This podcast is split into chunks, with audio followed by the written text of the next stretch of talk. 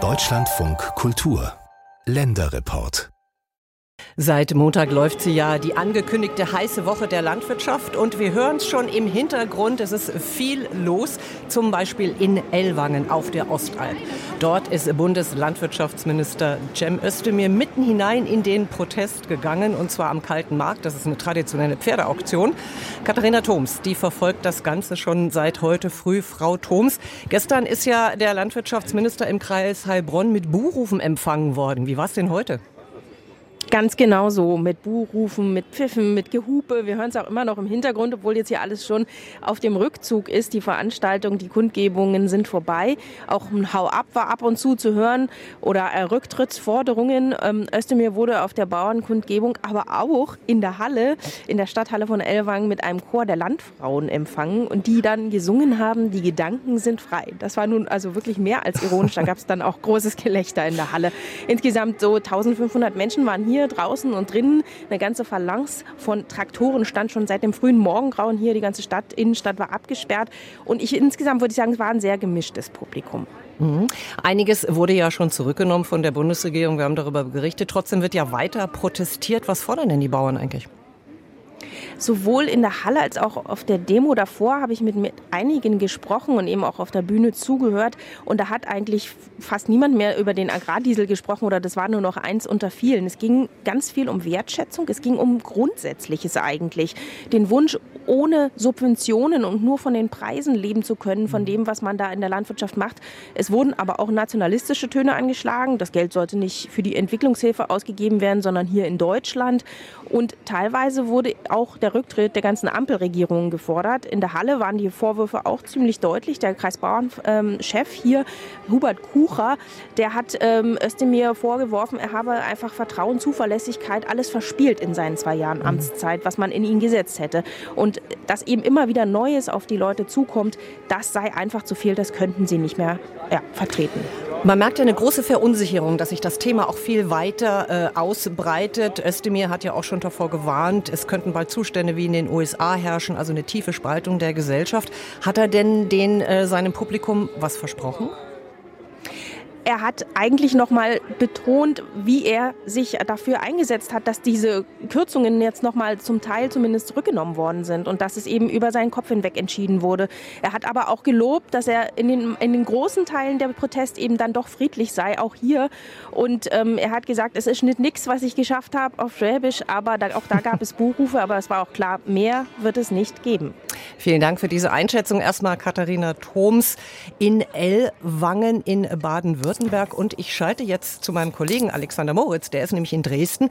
Sie wundern sich wahrscheinlich, warum es ein bisschen leise ist. Er war vorher auf dem Dresdner Theaterplatz, da gab es eine zentrale Kundgebung, organisiert vom Sächsischen Bauernverband und da ist auch Ministerpräsident Michael Kretschmer aufgetreten. Ähm, Alexander Moritz, aber erstmal, wie ist das abgelaufen? Ja, ich stehe jetzt immer noch in Sichtweite des Theaterplatz. Die Demonstration ist hier vor wenigen Augenblicken zu Ende gegangen. Die Landwirte machen sich jetzt mit ihren Traktoren, mit denen sie hier direkt vor der Semperoper und dem Landtag stehen, langsam auf den Rückweg. Mehrere tausend Menschen standen hier, vor allen Dingen Landwirte, Forstwirte, aus allen möglichen grünen Berufen, aber auch Handwerker, auch aus dem Baugewerbe äh, Gewerbe beispielsweise gab es Aufrufe, hier teilzunehmen. Und die Menschen sind wirklich sehr, sehr wütend. Sie demonstrieren gegen die geplanten Kürzungen von Subventionen natürlich, fordern aber auch grundlegende Änderungen in der Agrarförderpolitik. Vor wenigen Minuten, vor einer halben Stunde etwa, hat sich Sachsens Ministerpräsident Michael Kretschmer von der CDU äh, hier auch auf die Bühne gestellt. Er war als einziger eingeladen worden, als einziger Politiker zu dieser Demonstration des Landesbauernverbands. Und Kretschmer hat sich an die Seite der Landwirte gestellt. Das hat die CDU hier auch schon ähm, in den vergangenen Tagen häufiger gemacht in Statements. Herr Kretschmer hat gesagt, die hart arbeitenden Leute, die erwirtschaften den Wohlstand. Sie haben Recht. Die Bundesregierung muss sich korrigieren. Dafür hat er Applaus bekommen. Teilweise ist er aber auch ausgebuht worden. Ähm, die Menschen ja, sind sehr, sehr unzufrieden und das richtet sich eben nicht nur gegen die Bundesregierung, sondern auch gegen die CDU in Teilen.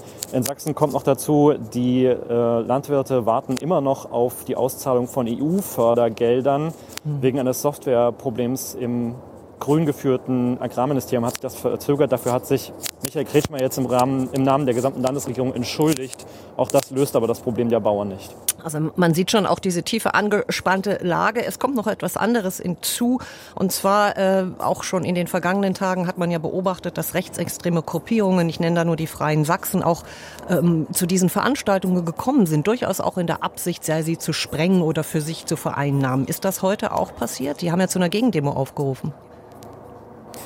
Ja, beziehungsweise wollten sie sich in den Protest einmischen.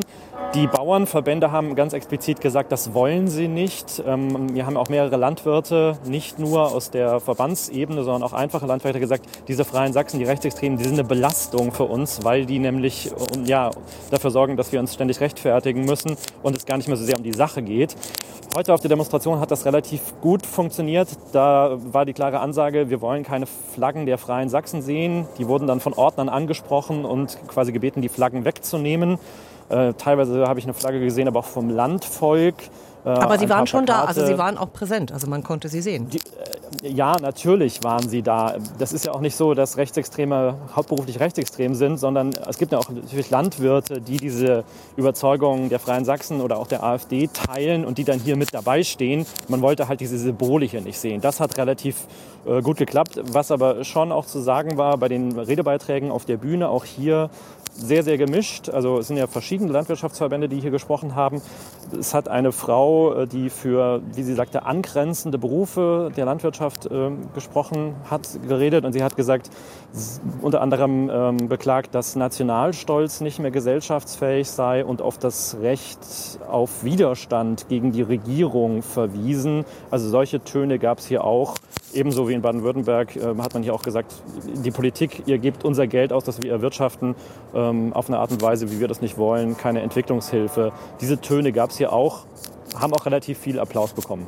Also alles in allem kann man sagen, es geht nicht nur um den Agrardiesel, sondern ein Frust macht sich da gerade breit. Vielen Dank für diese Einschätzungen. Alexander Moritz war das vom Dresdner Theaterplatz.